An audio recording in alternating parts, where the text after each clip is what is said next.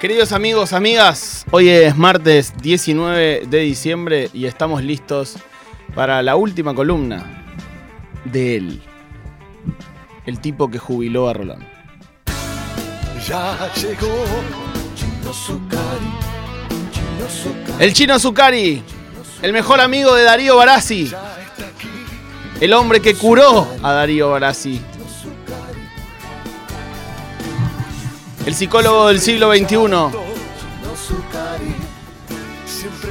el tipo que mandó a la casa a Gabriel Rolón y le dijo, ¿por qué no te atendés un paciente y dejas de robar tanto? El chino Zucari. No, y que haga. Gracias, gracias, gracias. Qué lindo estar acá. Eh, por última vez, signo de pregunta. Acá quizás sí, Acá sí.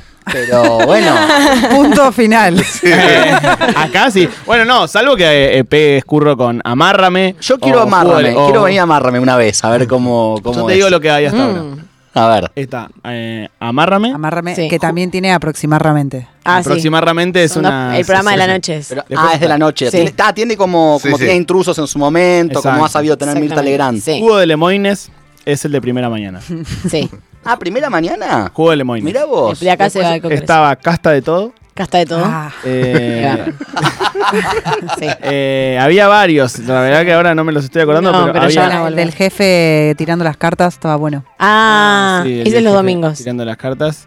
Eh, la verdad es que no, no me acuerdo eh, otros nombres, pero había realmente muy buenos. Mondino no hay ninguno. Hay pa- con- había para Oh. elegir. Sí, había uno que Mondía, era Mondino, sí, Mondino. Sí, algo con el mundo. eh, un mondino de sensaciones. Sí. Ah, lindo. Qué mondino nos dejaron. Mondo Mondino. Sí. eh, y así, y así, y así. Chino, eh, antes que de meternos en tu columna, me interesa hablar de tu paso por la televisión.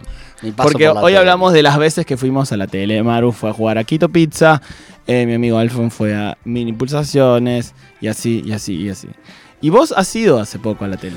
Hace poquito fui a la tele en el mes de julio, eh, antes de mi, de mi cumpleaños, que es el 3 de julio, para cuando sea me puedan mandar regalitos. Eh, y mm, bueno, tengo una conocida productora que me dijo, che, ¿no querés ir al programa de Barassi? Que va a empezar un programa de Barassi en el 13. No, que voy a ir. Ah, no sé el qué". programa nuevo. ¿Eh? Era ya con el programa nuevo. Era un programa nuevo, que no sabía cuál, no sabía, digamos, cuál era ese programa. Y de repente empecé a jugar en mi casa y vi que era crack. Pero crack, ¿eh? O sea, no, no, no, me, no me sale una mal. O sea, ¿Qué hay que hacer? eh, el tipo te dice, eh, no sé, algo que está de moda eh, y vos tenés que responder en 30 segundos. Como, no, como un, como un horcado. Te aparece F Ah. y, Ah. la, y la R al final. Furor en este caso, por ejemplo. Ah, ese ¿no? programa que te Ah. abren el coso Sí, para que te, que te caigas. que te caes. Bueno, cuestión que, que decidí hacer el, el- el casting que era por Zoom. eh, quedé, y no solo que quedé, sino que quedé como líder. Como Ah. que empecé estando en el medio en el juego. No perdí ni una vez, o sea, de, Chino, de qué las- capo. de Eras una todas las palabras que me hicieron, ninguna. No eran difíciles, debo decirlo. Pero bueno, por lo general, si uno ve ese programa, pierde la gente, suben otros líderes, hay ¿Por- como ¿Por qué recambio. dejaste de ir? O, o en un No, momento. no, no, es un no, programa. No, era de esos que ganás y seguís No es como el otro de, la abuela tacleada. Ah, eh, sí. Ah. eh, de Eh, los, los ocho escalones. La abuela taclea. Ay, a pasapalabra me hubiese gustado ir. Pasapalabra es lindo. Sí, sigue, sigue. ¿Sigue? Va, creo que sí. Perdería como la guerra, pero. No, anda, Ya fue, anda a divertirte, ser feliz. O sea, fuiste a un programa. Fui a un programa, eh, me, me acuerdo que bueno, que me fui a San Fernando ahí, llegué y bueno, empecé a, me empezó a ir muy bien, muy bien, muy bien, muy bien, gané 360 mil pesos para ese momento. Muy bien. Para ese momento era muy bueno. Mil dólares más o menos. En ese momento, claro. Upi, eh, buenísimo. Me fue muy bien y lo interesante fue que yo conté mi historia naciente de amor en ese momento, que estaba saliendo con una chica que dejó a su novio para estar conmigo. No decía su nombre, obviamente, para que no sea un quemo, porque aparte el, nom- el nombre de mi novia Sí. es muy, muy particular, se llama Lisette, es muy fácil de distinguirla. Acabas de Sí, decir. sí, ya vas de novia somos- ahora. asentados. Está con ¿Verdad que- papeles ahora. Me Eh, encanta eh, vínculo asentado. Es duro. Imagínate sos el ex novio de Lisette, con el corazón roto, no sé qué. Sí, bueno, ya fue. No, no, puedo, no puedo pensar en nada. No estoy para Game of Thrones. No, no. Pongo el programa de Barassi. No, El líder encima, el líder re pijudo. líder, que encima ganó mil dólares, boludo. un chabón que las, pe- 350 que las lucas. pega todas contando billetes a los pavotes diciendo No. ay ahora me estoy comiendo un caramelito que se llama Lisette que No, dejó al no. novio para estar conmigo Que no cayó nunca. es duro para Pobre él. No, me pibe. imagino que debe haber sido duro. Eh, yo igual no tengo nada contra él, me, no, No, es, claro. el No. mío es con ella, digamos, Sí, ¿no? no, Pero bueno. pero bueno, sí, entiendo, Es fantástico. entiendo que nue- todos tenemos nuestro lado machirulín y nos pegaría Sí, eh, claro. estar en esa situación, ¿no? Pero va más allá del lado machirulín. Es, es doloroso. Sí. Humanamente. Sí, sí, Pero encima, bueno, vos te el fue líder, bárbaro. El líder, todo La el tiempo me decía, piba, la líder, líder. No, No, y lo más pibe. ¿Y interesante qué, de todo qué- qué esto. respondía Barassi? Porque Barassi es. eh, No, Barassi, se- eh, ¿te llevaste Barassi- bien con se Barassi? mata con esas Me historias. llevé bárbaro con Barassi, eh, pero tal es así que la gente por la calle me saludaba, gente random.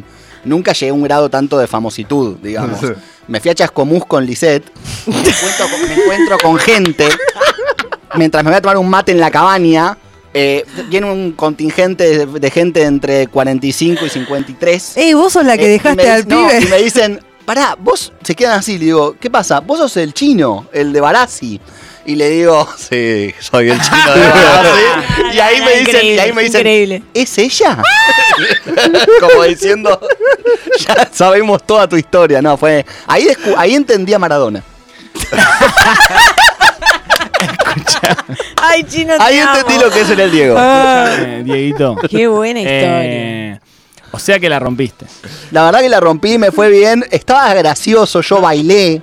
Eh, bailé con Barassi, eh, le tiraba, nos tirábamos como, como onda, Onda. con Barassi. escucha ¿y era tu primera vez en la tele? No, no, fui, fui como psicólogo con Chiche Helblung, eh, fui eh, con Kun, Santiago Cunio, había ido a la tele. Lo de ¿Qué lo de Cunio. Cunio? Lo de Sí. Cunio. Fantástico. No, fantástico. me pone Qué mal que estén surgiendo todas estas cosas Era de muy la gracioso porque él me decía, Cunio me decía, en la tele me decía, eh, el votante de Cristina es un cornudo que no Yo "Eh, no sé, Cunio, es un- yo voto a Cristina.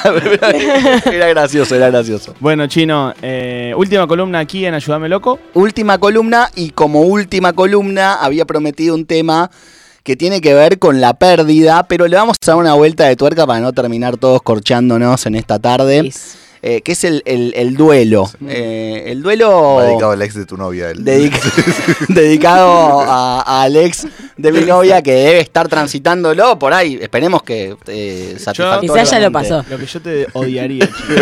No, no, no, terrible. A mí me mata. No. Me pasa eso, me mata. No, no, Horrible. no. Y encima viene a, a hablar de eso a la radio. No, No, no, no vengo a hablar de eso a la radio, Me mato. eh, la COPE. No vengo a La hablar de eso. Yo con lo que tardo en superar, además, yo supero Eh, tarde. Me mato en la puerta de la casa de Barassi.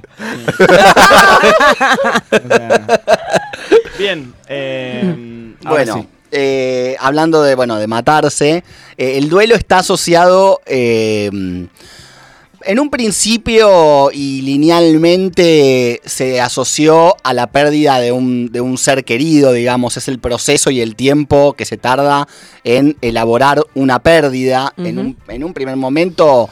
eh, los, los, la disciplina más psicológica quizás lo englobaba dentro de lo que es una pérdida concreta de un familiar, por ejemplo, eh, las fases que, que se pasan cuando esto sucede.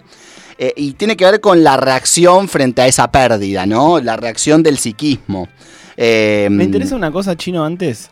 capaz es un penalazo y, si no lo sabes, no lo sabes. Pero digo, ¿por qué se llama duelo, no? Porque el duelo es un enfrentamiento, tengo entendido, ¿no? Como estar en duelo. O capaz esto viene de antes, no lo sé, pero digo, el duelo es como retar a alguien a un duelo.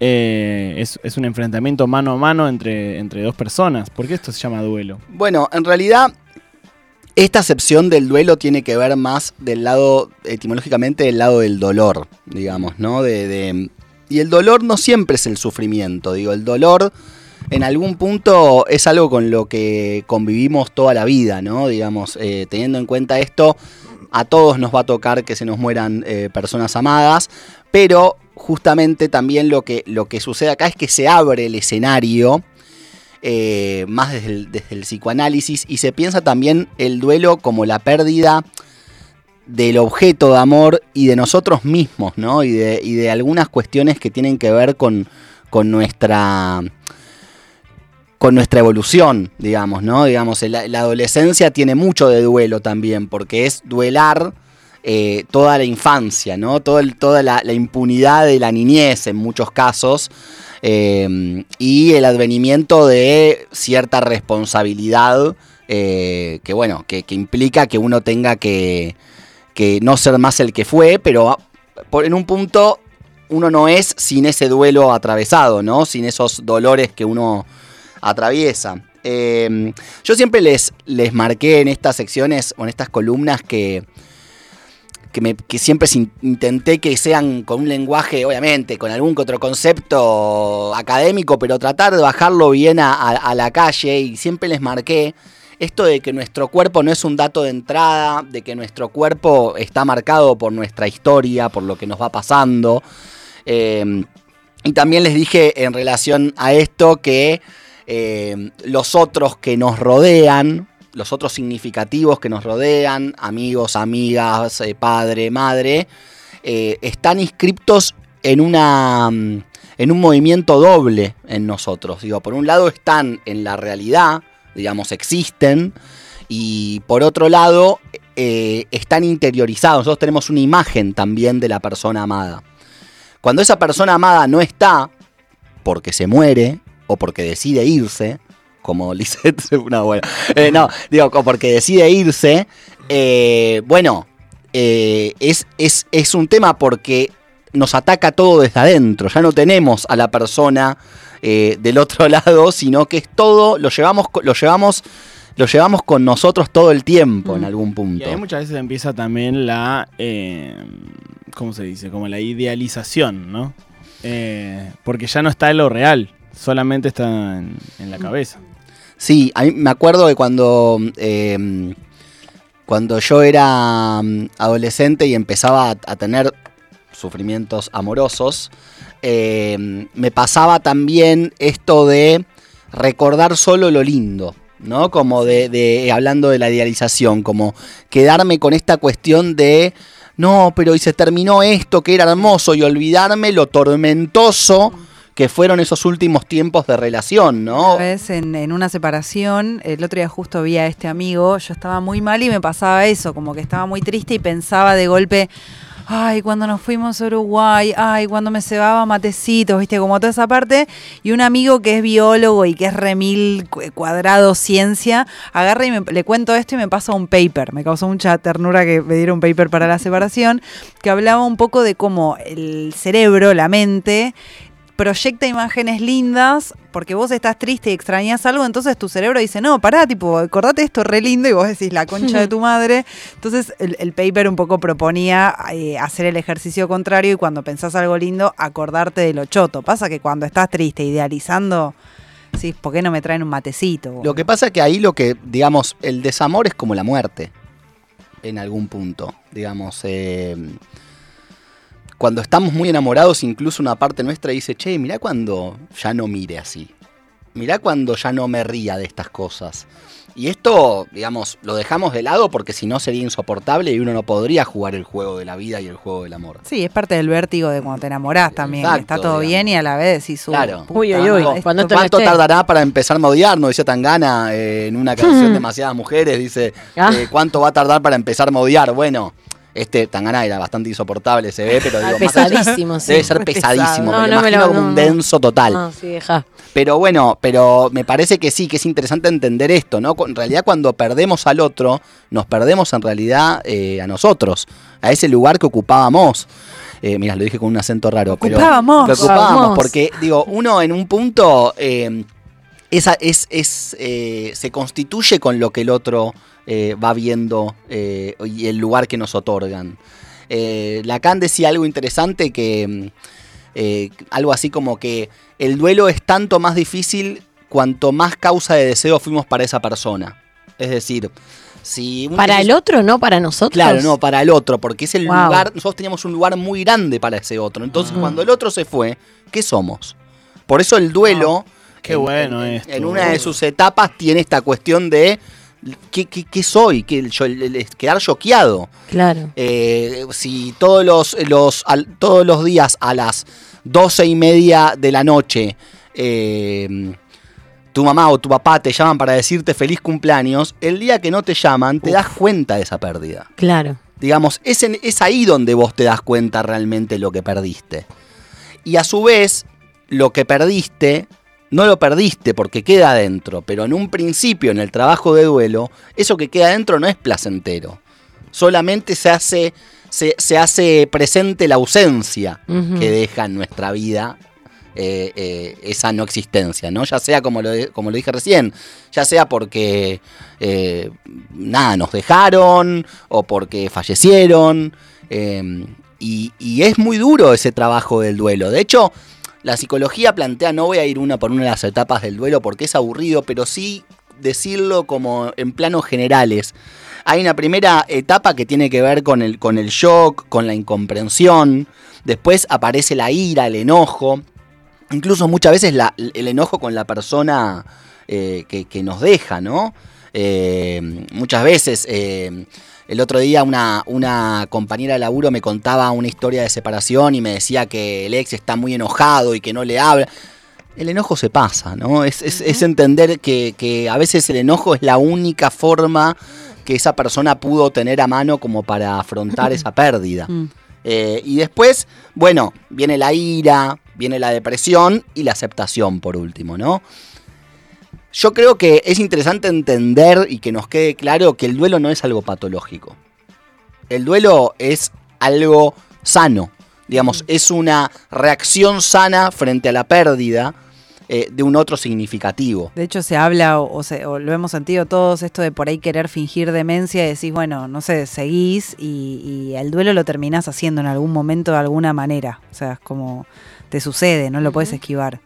Sí, de hecho, eh, hay, hay, una fra- hay frases populares como eh, tragedia más tiempo es igual a comedia, digamos. Hmm. Eh, a mí, yo siempre sufrí mucho por amor. Cuando, cuando en las separaciones, como me agarra una sensación de que ya nada tiene sentido, de que, uy, Insoportable. sí, bueno, Es lo peor del mundo. Es, es muy triste. Que- no, no, no, no hay nada peor que eso. O sea, Sí, como, como, ¿qué hago ahora? Y además, esa sensación de que eh, también es irracional, porque uno dice, obvio que no es tan grave, obviamente no es tan grave, pero en, en, lo, en, lo, en lo irracional o no sé, en, en lo que te pasa en el cuerpo, es tipo intransitable eso. Mm.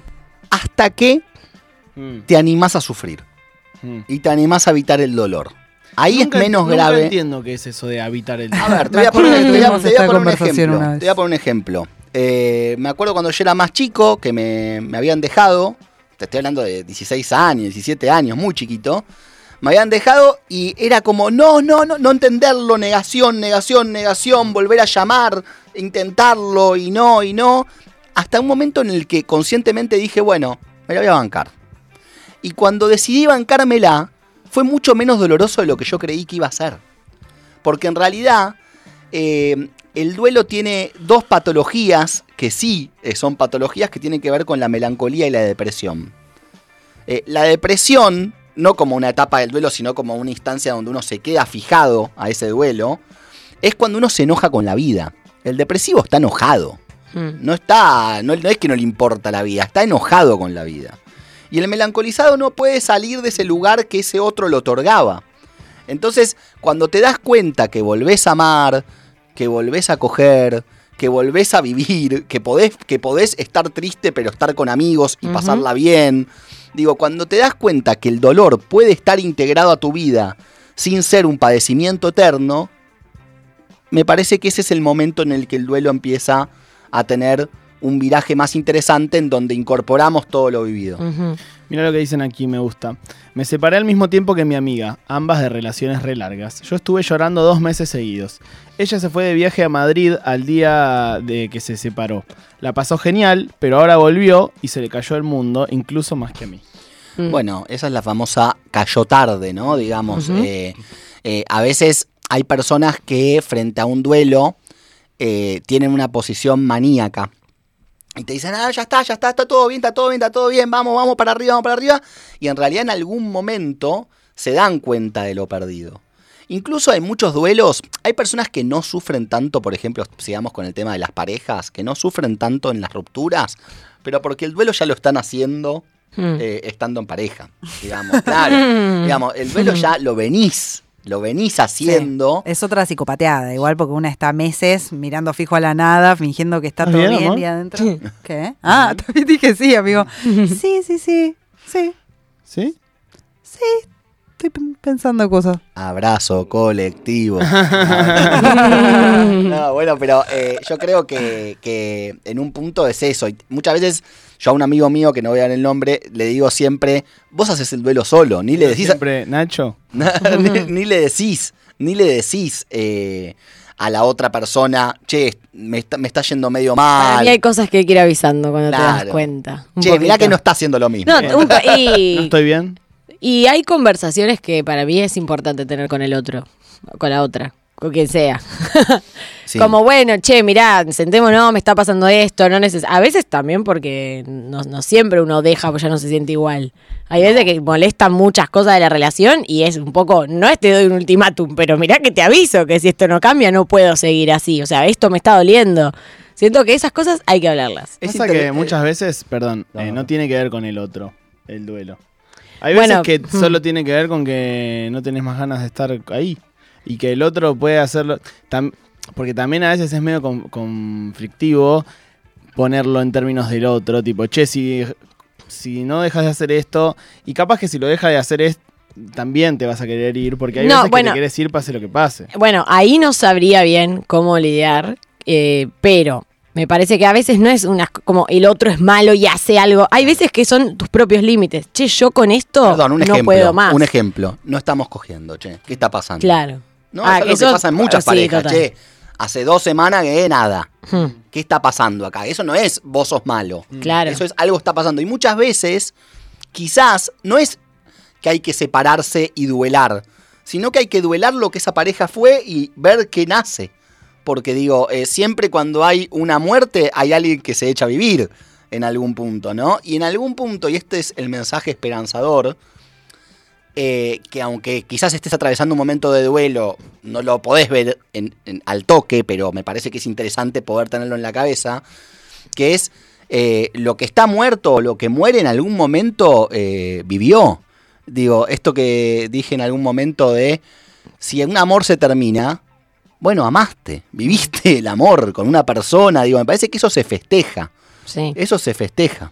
Y me da la sensación de que también eh, como que hay cosas que te llegan después de eso que no podrían haber pasado si no hubiera estado ese dolor. Creo que eso también es algo. No, no hablo de otras parejas, hablo de otras eh, facetas de tu vida que, que- que están ahí porque Sí, existió eso. Sí, absolutamente. Creo que eso es una pasa que creo que llega realmente muy a lo último ese agradecimiento, pero creo que cuando ya por ahí ya no te duele más, eh, no sé, yo eh, agradecí mucho eso de mi último gran dolor.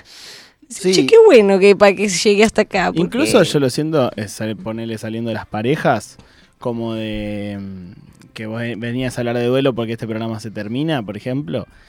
Y es algo que obvio, eh, la pasamos bien y nos gusta. ¿Cuál fue el y- mejor y- momento de este y, no- programa? y nos va, y nos va a poner eh, tristes, como capaz no, no- Pero obviamente abre la puerta a cosas más piolas y a cosas que van a estar bien y que cosas que eh, necesitan que esto termine para eh, aparecer. Es lindo que las cosas también se terminen eh, sin sorpresas. O sea, por ejemplo, me encanta esta terapia de grupo que estamos haciendo. Eh, nos pasó hace unas semanas que pues, no sabíamos si el lunes íbamos a entrar a la radio y iba a estar todo bien. Yo creo que ese duelo hubiese sido mucho más raro y traumático. Ah. Que esto, que estamos sabiendo que de- desde el principio de año que tiene una fecha final y que nos preparamos para eso y que lo podemos hablar, que de golpe una sorpresa, ¿no? Como me parece que se da en el, en el mejor de los ¿Cuál fue el mejor momento de Ayúdame Loco? de- de El todo. mejor, La Uh. mejor vivencia que vivieron en este estudio. Uh, no sé. Eh, cuando vino cuando el vinieron de los- Alejo, Aleja y Valentina, Ah. estaba pensando en lo mismo. Lo que nos reímos ese Los día. niños también fue muy divertido. Los niños fue bárbaro. Sí. Vinieron unos Uh, niños los a entrevistar. niños. Eh, cuando eh, cayó Catriel de. Divididos también. Para mí igual el mejor momento de, o sea, como que la cotidianidad fue lo mejor, creo, de este programa. O sea, de, del grupo, la, la- la- lo fácil y lo buena que estuvo la cotidianidad. Me parece que, no sé, no, no, no quiero decir algo que no es, pero digo, no sé si hubo grandes acontecimientos, no hicimos un Movistar Arena, ¿entendés? Fue simplemente algo que es muy difícil de conseguir Mm. Que es que eh, no hubo un problema en todo el año de- Literal. de, entre personas. O sea, Sí, muy buena onda. eh, así que bueno. Estas cuestiones de cartel que por lo general suelen haber. Ah, ni siquiera de Como que cartel. siempre llegamos, me parece también de mejor o peor humor cada uno, pero como bueno, acá le ponemos onda un rato y. Sí, y creo que casi siempre nos hemos sido más felices de lo que llegamos. Y es difícil divertirte todos los días eh, haciendo algo. No, o sea, bueno, a veces uno llega mal o peor, pero realmente creo que eso pasó, que nos divertimos también. No, incluso yo que los he escuchado, ustedes siempre se rieron de las cosas que le- dolorosas que les fueron pasando, ¿no? Se saben reírse de ustedes mismos. Pero Me parece claro. que cuando uno pierde el miedo de quedar como un idiota, eh, es cuando, cuando mejor la pasa y cuando uno eh, aprende a duelar, también la pasa un poco mejor en la vida, Re. ¿no? Esto de eh, no pretender que el dolor se vaya, porque cuando uno pretende que el dolor se vaya, agarra mucha ansiedad. Eh, es preferible aprender a convivir con el dolor y entender que no es para siempre, que uno puede vivir y hacer las cosas lindas de la vida eh, estando en duelo. Chino querido, te vamos a hacer un quinichín. Puede ser el quinichino hoy. Tenemos el quinichín, es una mezcla entre el eh, I Ching y la quiniela. Se Perfecto. lo hacemos a todos los invitados que pasan por este programa. Bárbaro. Eh, A mí me lo hicieron por teléfono en algún, en algún Ah, momento. puede ser, sí. Ah, cuando hicimos lo de los pitos. Y había salido algo relacionado como que... Siempre sale algo A ver, relacionado. bueno, es muy loco. vamos, dale. Siempre algo relacionado sale. Eh, del 1 al 81. 15. 15. Bueno, no sé. Sonreí que acá te van a dar de morfar. Cacho Espíndola en el papel de Oscar de los simuladores se lo dice a su hijo. Qué lindo. Lindo. Eh, me acuerdo del primer programa que vine acá presencialmente Ayúdame Loco, que me recibieron con un chocolate con sal, que Sí. me lo fui comiendo en el subte. Eh, fue un canje muy lindo que tuvimos. Sí. Un buen momento de ayúdame loco. saludos a la gente de Muecas. Bueno, por mi parte quiero decirles que para mí esto eh, no es un final, como les decía el otro día, creo que en algún punto vamos a estar eh, todos eh, en otras instancias, ya lo estamos. Eh, y bueno, agradecerles eh, nuevamente este, este espacio y bueno, haré mi duelo ahora volviendo por en el subte, quizás llorando. Llorate un Eh, poquito. Voy a Llorá, llorar un poco, que a mí me gusta llorar. Yo soy un tipo que me gusta mucho llorar. De hecho, miro películas para llorar Ahí y te van. felicidad. ¿Cuál es la que más te hace llorar? Y miré una vez eh, Contra Viento y Marea, me hizo llorar mucho. Eh, Mi nombre es Sam. Titanic. ¡Ay, te quiero con- tanto, en, chino en la re! parte que dice eh, yo, tú saltas, yo salto, Obvio. lloro. Tú saltas, yo salto, querido Chino. Gracias por haber eh, saltado a este programa. Gracias a ustedes. Última columna entonces del Chino Zucari. Quedan en YouTube hasta que alguien las borre. Eh, imagino yo, no, porque no tenemos más canal, ¿no? Spotify, están Eh, en Spotify. En Spotify están todas, en Spotify están todas. Si algún día vuelve el canal, eh, seguramente estén ahí las columnas del chino Zucari, que lo encuentran como arroba Zucari Chino en Instagram. Ahí si quieren hacer alguna aproximación a tener una consulta eh, psicológica, le escriben al chino, tienen al menos una entrevista, conversan y ven qué les parece. Gracias, querido amigo. Nosotros seguimos en Ayúdame Loco hasta las 6 y en minutos hablamos con Mati Mouset sobre las novedades, las noticias más importantes del día.